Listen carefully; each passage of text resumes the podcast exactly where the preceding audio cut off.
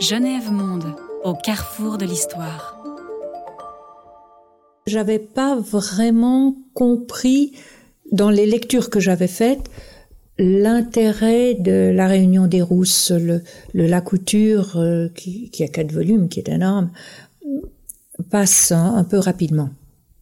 Et c'est totalement par hasard, vous voulez savoir? Alors, c'est totalement par hasard qu'on m'a dit, mais non, les accords d'Évian, ils n'ont pas été faits à Évian, c'était déjà sous toi, aux Rousses. je me suis dit, bon, je vais pas me hmm. La personne qui m'en a parlé est un ancien champion de ski français et nous jouions au golf. Et en discutant, euh, voyant mon nom, on discute les accords d'évian, blablabla. Et c'est lui qui m'a dit, mais ça s'est fait essentiellement aux Rousses. Et comment euh, J'ai dit, mais comment tu le sais? Il me dit, écoute, mon frère, euh, qui est douanier, m'a m'a dit qu'il y avait eu cette réunion et qu'elle était très très importante et que la Suisse était très partie prenante. Bon, d'accord. Et j'ai cherché et je suis tombée sur le bouquin de sur celui-là, le dossier secret des accords d'Évian, qui a été très difficile à trouver, j'avoue, qui m'a coûté une fortune chez Amazon. Euh, C'était le seul endroit où on pouvait le trouver. Et donc j'ai lu et effectivement c'est très intéressant parce que il était exclu que ça soit à l'époque connu euh, de tout le monde qu'on négociait avec le GPRA, que l'on qualifiait euh, de bandits, de terroristes, de tout ce que vous voulez, et on avait euh, quand même le contingent qui était sur place. Donc ça aurait été pour la population française extrêmement mal vu. Donc il fallait que effectivement ces négociations soient secrètes. Et donc Olivier Long euh, étant euh, proche de Louis Jox, ils se sont euh, mis d'accord et il y a eu des réunions à Lucerne, alors directement et à un très, très haut niveau, des réunions avec euh, Krimbel Kassem, avec Boularouf, Boularouf qui avait été qui avait vécu euh, en Suisse pendant quelque temps, où il avait monté le bureau du FLN à Lausanne euh, et récolté des fonds pour ça. Et puis au bout d'un moment, les Suisses ont, euh, se sont rendus compte de ce qu'il faisait et ont dit non, attends, il devient un petit peu trop visible, alors vous partez. Mmh. Il est allé à Rome. Il a été hébergé à l'ambassade de, de Tunisie à Rome. Il a continué son affaire depuis Rome, et puis, mais il restait euh, en contact avec euh, avec la Suisse et il avait été en contact avec Olivier Long.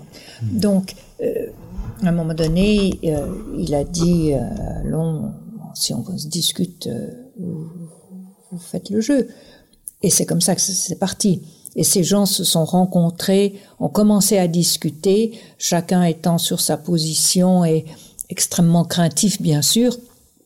Et puis voilà, et puis de, petit à petit, ils sont devenus plus nombreux à, la table de discussion et c'est resté discret à Lucerne, à Berne, jusqu'à ce qu'ils aillent aux Rousses, mmh.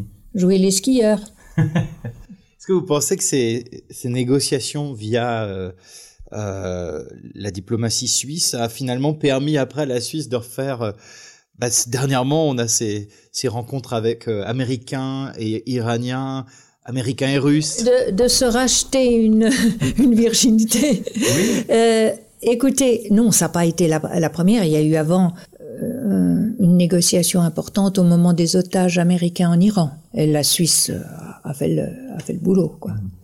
Euh, la Suisse était le représentant des États-Unis dans, dans certains conflits. Donc, euh, euh, c'était son job. Hein. Ils sont payés pour ça. On sait que c'est une question compliquée parce qu'on n'a jamais entendu parler de guerre vraiment en France. Ça vient maintenant. Là aussi, peut-être que c'est dit timidement que c'était une vraie guerre. Ça, c'est une histoire de juriste. Ce hmm. C'est pas une histoire d'historien. Mais apparemment, juridiquement, il peut pas y avoir une guerre dans un département. Une guerre civile? Euh, en Suisse, si jamais subitement Genève se, se révoltait euh, contre Berne, ce serait pas possible de déclarer que c'est une guerre. Mmh. Ce serait euh, des opérations de maintien de l'ordre, qui a été le, le, terme français employé. Et juridiquement, je crois pas qu'on puisse appeler ça une guerre. Ce qui a fait que ça s'est appelé une guerre, c'est parce que ça avait pris des proportions qui n'étaient plus des proportions de, de maintien de la paix, de maintien de l'ordre, mmh. si vous voulez. Quand vous avez le détournement dans dans le dans le ciel international d'un avion euh, par les forces par les forces militaires françaises c'est pas du maintien de l'ordre. Euh, quand vous avez le contingent qui vient et pas seulement la police c'est pas du maintien de l'ordre etc donc euh, voilà. C'est une question de, de sémantique mais effectivement c'était une guerre mais elle pouvait pas s'appeler une guerre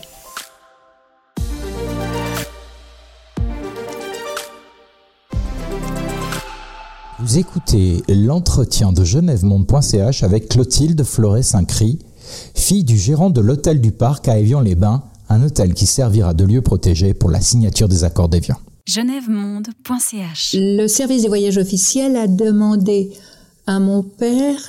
Euh, bon, alors ça, ça nous intéresse, c'est exactement l'endroit qu'il nous faut. On va faire ci, on va faire ça, etc. Euh, Qu'est-ce que vous faites? Euh, Vous restez où vous voulez partir? Euh, Mon père leur dit euh, a le choix. Oh ben c'est simple. Euh, si vous voulez euh, enfin si vous voulez rester, euh, mais que vous ne voulez pas euh, que ça ait lieu ici, on réquisitionne. Alors bon.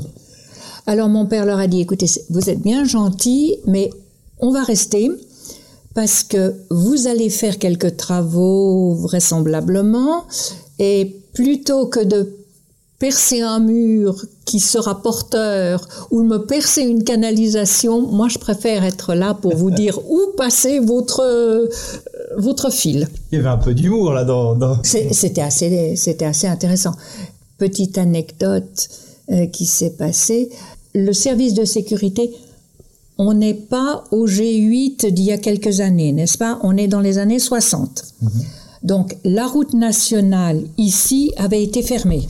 Celle qui longe le lac. Celle qui longe le lac a été fermée, mais les voitures pouvaient passer de part et d'autre. Mmh. Euh, mais quand même, cette partie-là, et puis cette partie-là, c'est un, c'est un très grand jardin. La propriété fait 17 000 mètres carrés. C'était truffé de militaires. Mmh. Bien avant le début des pourparlers, c'était.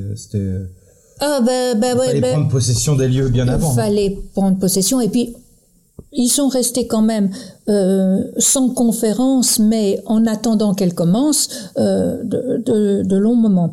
Ce qui fait qu'à un moment donné, ça c'est vraiment la vraiment l'anecdote, euh, à l'hôtel, nous avions un économa, enfin une réserve. Et nous, on habitait ici. Et puis, euh, il y avait un, la sécurité à un moment donné, euh, parce que les, les systèmes de sécurité ont changé, mais à un moment donné, il y avait des gardes mobiles. Et la troupe de gardes mobiles qui a débarqué, ils venaient de se faire allumer à Alger. Ils étaient un tout petit peu nerveux. Mmh. Et ils avaient dit à mon père, écoutez, c'est simple, hein, euh, vous restez chez vous la nuit, personne ne sort, parce que nous on tire et on verra après. Charmant. Et ma mère dit, écoute, il me manque une boîte de haricots ou quelque chose du genre, tu voudrais pas aller à l'hôtel? Oh, mais ils vont me tirer dessus.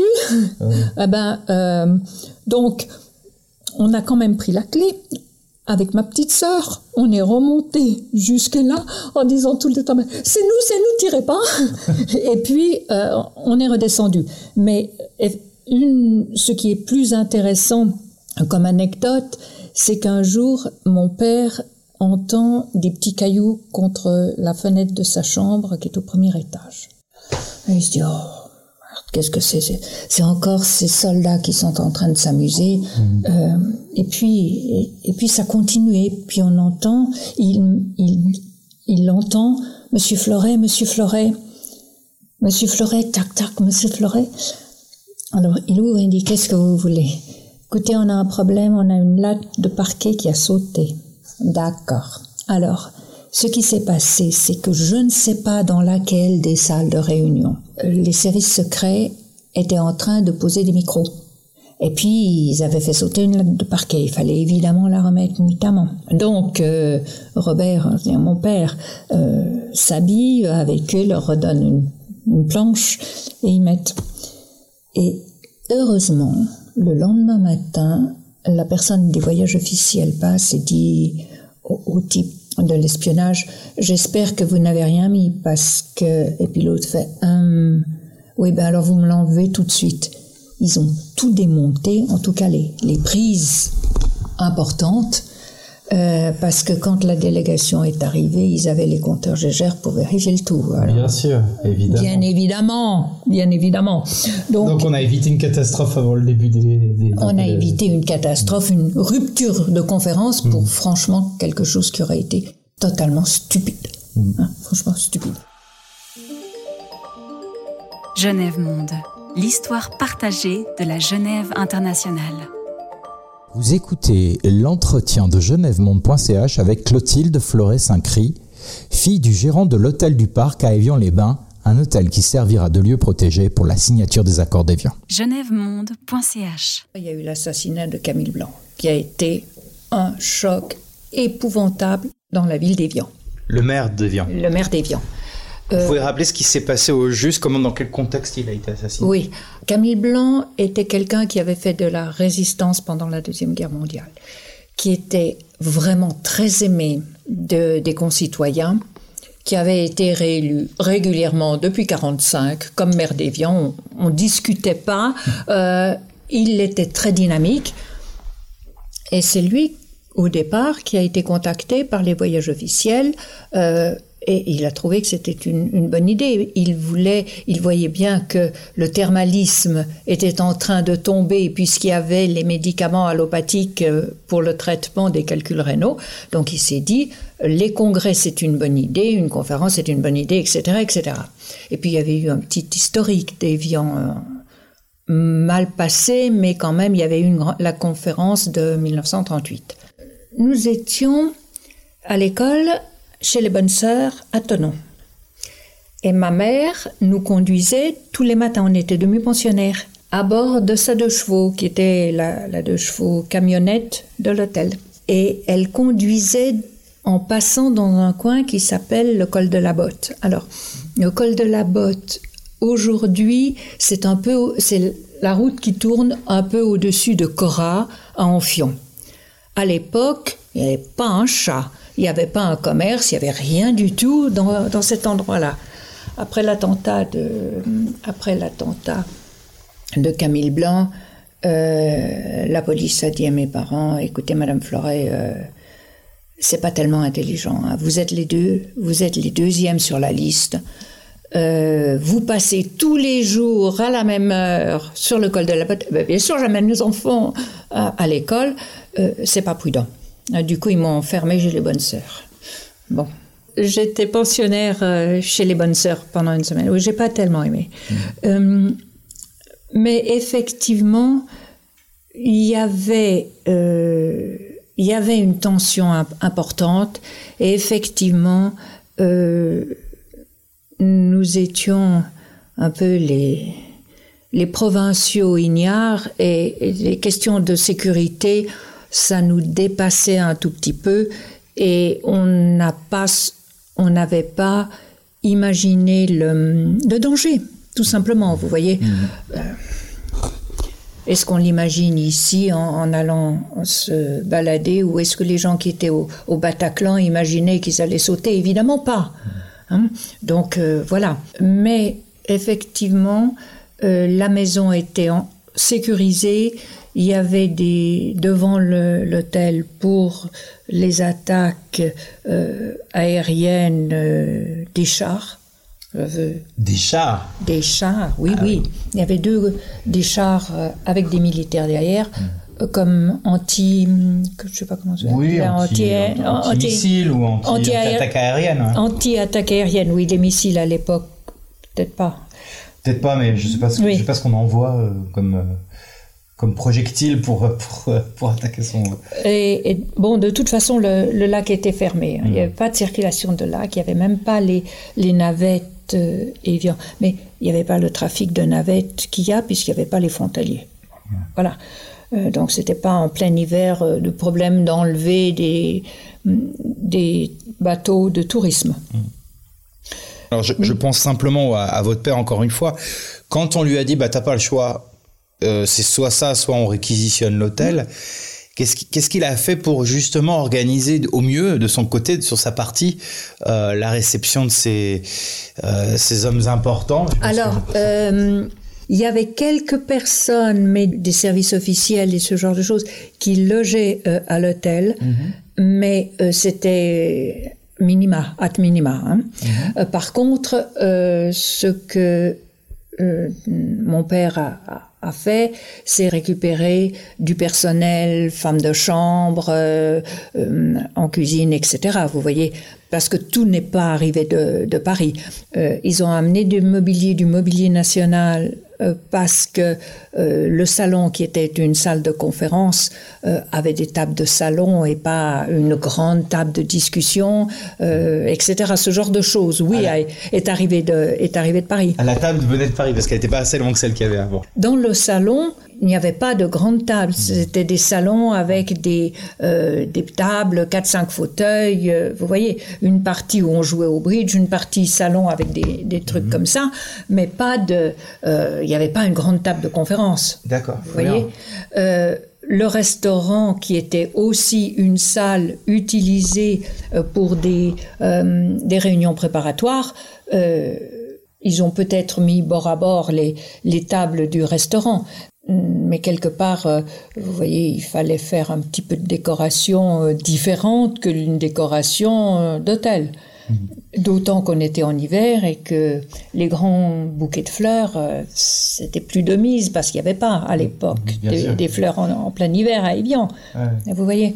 Vous écoutez l'entretien de genèvemonde.ch avec Clotilde Floret-Saint-Cry, fille du gérant de l'hôtel du parc à Évian-les-Bains un hôtel qui servira de lieu protégé pour la signature des accords d'Évian. genèvemonde.ch Qu'est-ce qui s'est passé? Alors, on arrive proche de mars, même un peu avant. Euh, l'hôtel sert donc de lieu de, négociation. Euh, dans les moments de pause, est-ce que vous croisez des gens, euh, vous? Est-ce que c'était interdit de, pénétrer dans les endroits où avaient lieu les discussions? C'était totalement exclu de rentrer dans cette partie-là qui ne faisaient pas partie des délégations pour des questions de, sécurité. Quand ils arrivaient, on était prié de rester chez nous. On n'allait pas les voir ou faire des selfies. Hein. C'était pas non. Donc effectivement, on n'avait pas de contact officiellement. Un jour, une des personnes de la délégation avait des maux de tête et est venue chez mes parents et a dit à maman, euh, Madame Flores, que vous auriez une, aspirine? J'ai mal à la tête. Et ma mère lui a dit, écoutez, il faut appeler un médecin parce que parce que si jamais vous supportez pas votre aspirine, ça va être délicat. Et la personne a répondu, écoutez, je vous en prie, j'ai mal à la tête, vous avez de l'aspirine, vous me donnez votre aspirine et voilà. Euh, donc c'était une euh, délégation française pour le non, non, non, non, non, c'était un Algérien.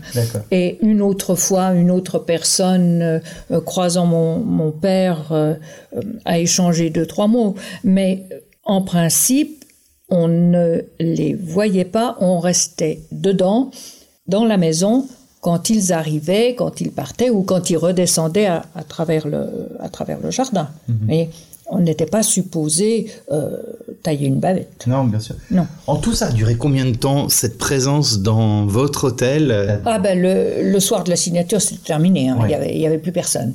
Et ils sont tous envolés. Autour de vous, à Evian, vous vous souvenez de l'ambiance? Est-ce que les gens étaient euh, finalement assez conscients qu'il se passait quelque chose d'important dans leur ville? J'en ai discuté avec une de, une de mes connaissances l'année dernière euh, parce que la personne qui m'avait euh, interviewé m'avait demandé est-ce que la population vous a euh, pas ostracisé, mais vous en a voulu d'avoir accepté la, chose. Et moi, j'avais pas du tout l'impression. Et donc, j'ai appelé cette, euh, cette personne qui connaissait très très bien euh, mes parents, qui connaissaient bien la ville, etc.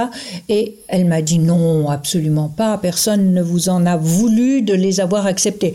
Euh, et, d'être resté. Non, je pense pas que ça a été un, problème. Est-ce qu'ils se sont rendus compte de l'importance? Je pense oui. Euh, parce que la guerre d'Algérie, ça a vraiment été un, traumatisme. Et il y avait plusieurs jeunes gars de... Moi, j'ai des amis qui sont allés en Algérie, qui étaient de, mon âge ou un petit peu plus, un petit peu plus âgés à l'époque. Euh, et, et, oui, et je crois que, en gros, les Français étaient assez contents de, de, la, fin, de la fin de la guerre d'Algérie. Genève Monde. Histoire, mémoire, souvenir. En France métropolitaine, vous aviez un autre, euh, un autre problème. Et à mon avis, les Français ont rapatrié les harkis dans des camps parce qu'il aurait été très dangereux de les laisser à la merci des Algériens installés en France, qui avaient été pro-FLN et en tout cas raquetté par le FLN. Donc vous aviez, vous aviez ça. Hmm. La France s'est, entre guillemets, mal conduite parce qu'elle ne les a pas intégrés comme il fallait, mais les laisser, les rapatrier et les laisser, euh, bah maintenant, on vous donne éventuellement un logement et puis vous vous débrouillez, c'était de les amener droit à être, euh, à être assassinés. Alors Clotilde, j'ai une question sur vous. Oui. Quand en 66 vous arrivez ici pour des études, c'est ça 66. Entre 62 et 66, vous êtes quand même à Evian, chez vos parents. Oui. Vous faites vos études là-bas. Je passe mon bachot, oui. Voilà. Est-ce que ça vous obsède cette question de l'Algérie? Pas du tout. Non, vous n'avez pas vraiment cherché à en savoir plus sur, sur cette guerre en fait. Euh, non, j'ai commencé à m'intéresser. D'abord, euh, on a récupéré les copains qui, qui étaient démobilisés mais euh, je me suis vraiment intéressée et documentée à partir de la, de la, publication des bouquins de la couture, puis ensuite à l'université. Donc ça a résonné quand même en vous assez fortement. Ensuite, ça a conditionné un peu votre, votre culture politique et historique. Disons, ça a contribué à mon petit éveil politique dans la mesure où bon, j'étais jeune. Hein. je suis née en 46, euh, euh, j'avais, j'étais adolescente. Mais une adolescente en 66, c'est pas une ado du 21e siècle, on est d'accord. Mmh. Mais quelque part, c'était le premier grand événement euh, national auquel euh, on assistait. La guerre d'Indochine, j'étais trop petite. Mmh. La guerre de 45, euh, on n'en parlait pas. C'était pas un sujet. Mmh. Donc, c'était la première le premier grand événement politique, ça a, pour moi, adolescente, ça a été la guerre d'Algérie. La toute première euh, intérêt politique, ça a quand même été la Hongrie en 56. Mmh. Parce que euh, à ce moment-là, euh, mes grands-parents avaient une télévision, c'était les premières télévisions que l'on avait en Haute-Savoie, et on a vu à la télévision l'arrivée des chars à Budapest, etc. Donc là, ça a été le premier choc politique. Et puis ensuite, euh, ça a été l'Algérie. Tout de suite, euh, tout de suite derrière ces deux événements sont des, ont, commencé ma culture politique, si vous voulez. Très bien. Ben, je vous remercie beaucoup, euh, Clotilde, pour toutes vos, vos lumières sur la question.